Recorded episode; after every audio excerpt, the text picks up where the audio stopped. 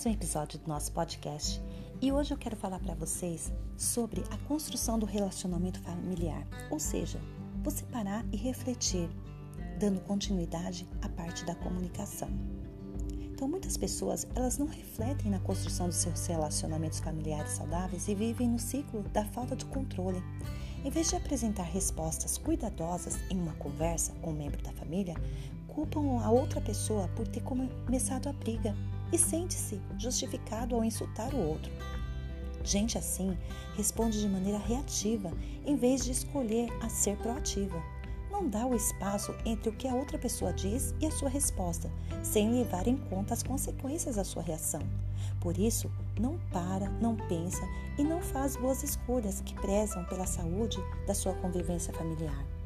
Com frequência, as pessoas é, às vezes nos procuram e dizem que é difícil demais viver assim, tomando é, tanto cuidado para não ferir os sentimentos das outras pessoas que amam. Alegam que isso não é normal e dizem que os outros simplesmente precisam parar de ser tão sensíveis e que a dor é um resultado inevitável e nos comuniquemos com os outros.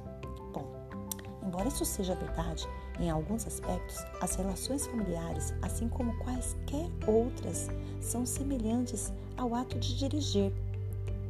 Quem dirige sabe muito bem o que estou falando. Quando chegamos um sinal vermelho, nós paramos.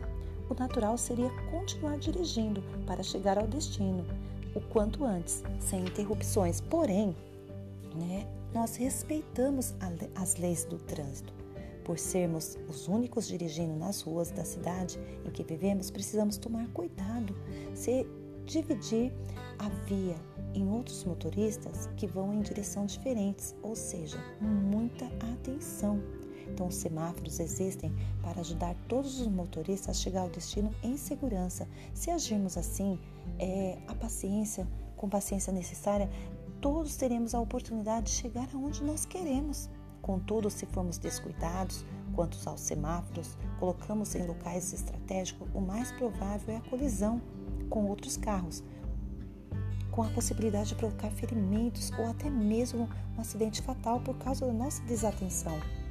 Então, os relacionamentos familiares são muito frágeis também, o que demanda uma abordagem de comunicação muito cuidadosa, Agindo dessa maneira, você manterá suas relações familiares seguras e evitará ferir os sentimentos. Qual é então a responsabilidade do marido com os sentimentos feridos?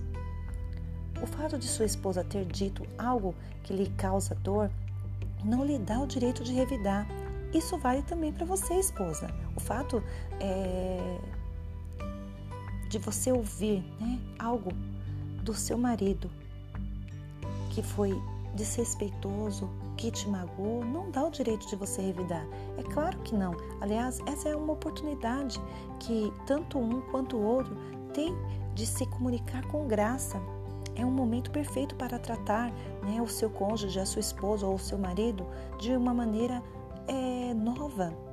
É um exercício. Esse é o verdadeiro significado da graça. E nesse momento que ele é que ele precisa viver, né? Dentro do seu círculo de controle e ser proativo. E é nessa situação que o esposo pode parar ou a esposa pode parar, pensar e escolher dar uma resposta correta, a fim de manter o seu relacionamento conjugal saudável, forte, apesar de que você, por mais que você tente, você queira revidar.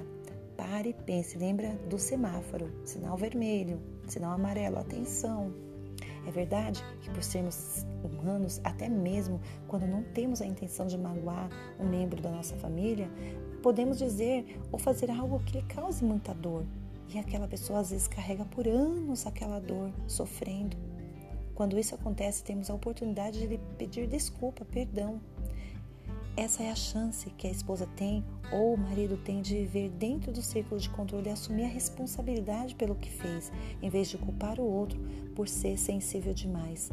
É mais fácil, às vezes, a gente jogar a culpa no outro sem olhar para nós e vermos o que nós podemos fazer em relação a isso para resolver o problema. Então, é nesse momento que ela pode dizer que sente muito por ter ferido o marido, mesmo que não tenha sido a sua intenção. E o marido a mesma coisa, tem que é um momento de pedir perdão e dizer que sente muito. E nessa situação, pode decidir parar, pensar e escolher a resposta correta, a fim de ajudar a construir um relacionamento mais forte e saudável com o seu cônjuge. Então, nos momentos em que você for tentado a reagir de maneira inoportuna, lembre-se do versículo de Tiago 1,19, que fala assim: ó, sejam todos prontos para ouvir, tardios para falar e tardios para irar-se. Embora alguns possam pensar que mulheres e crianças deveriam ser prontas para ouvir e tardias para falar, o sábio conselho da Bíblia é que todos sejam prontos para ouvir e tardios para falar. Isso significa que nenhum membro da família está livre da responsabilidade de manifestar graça e de se comunicar com amor e bondade. A boa comunicação não começa com a boca, mas com os ouvidos. Espero que vocês tenham gostado e até o nosso próximo episódio.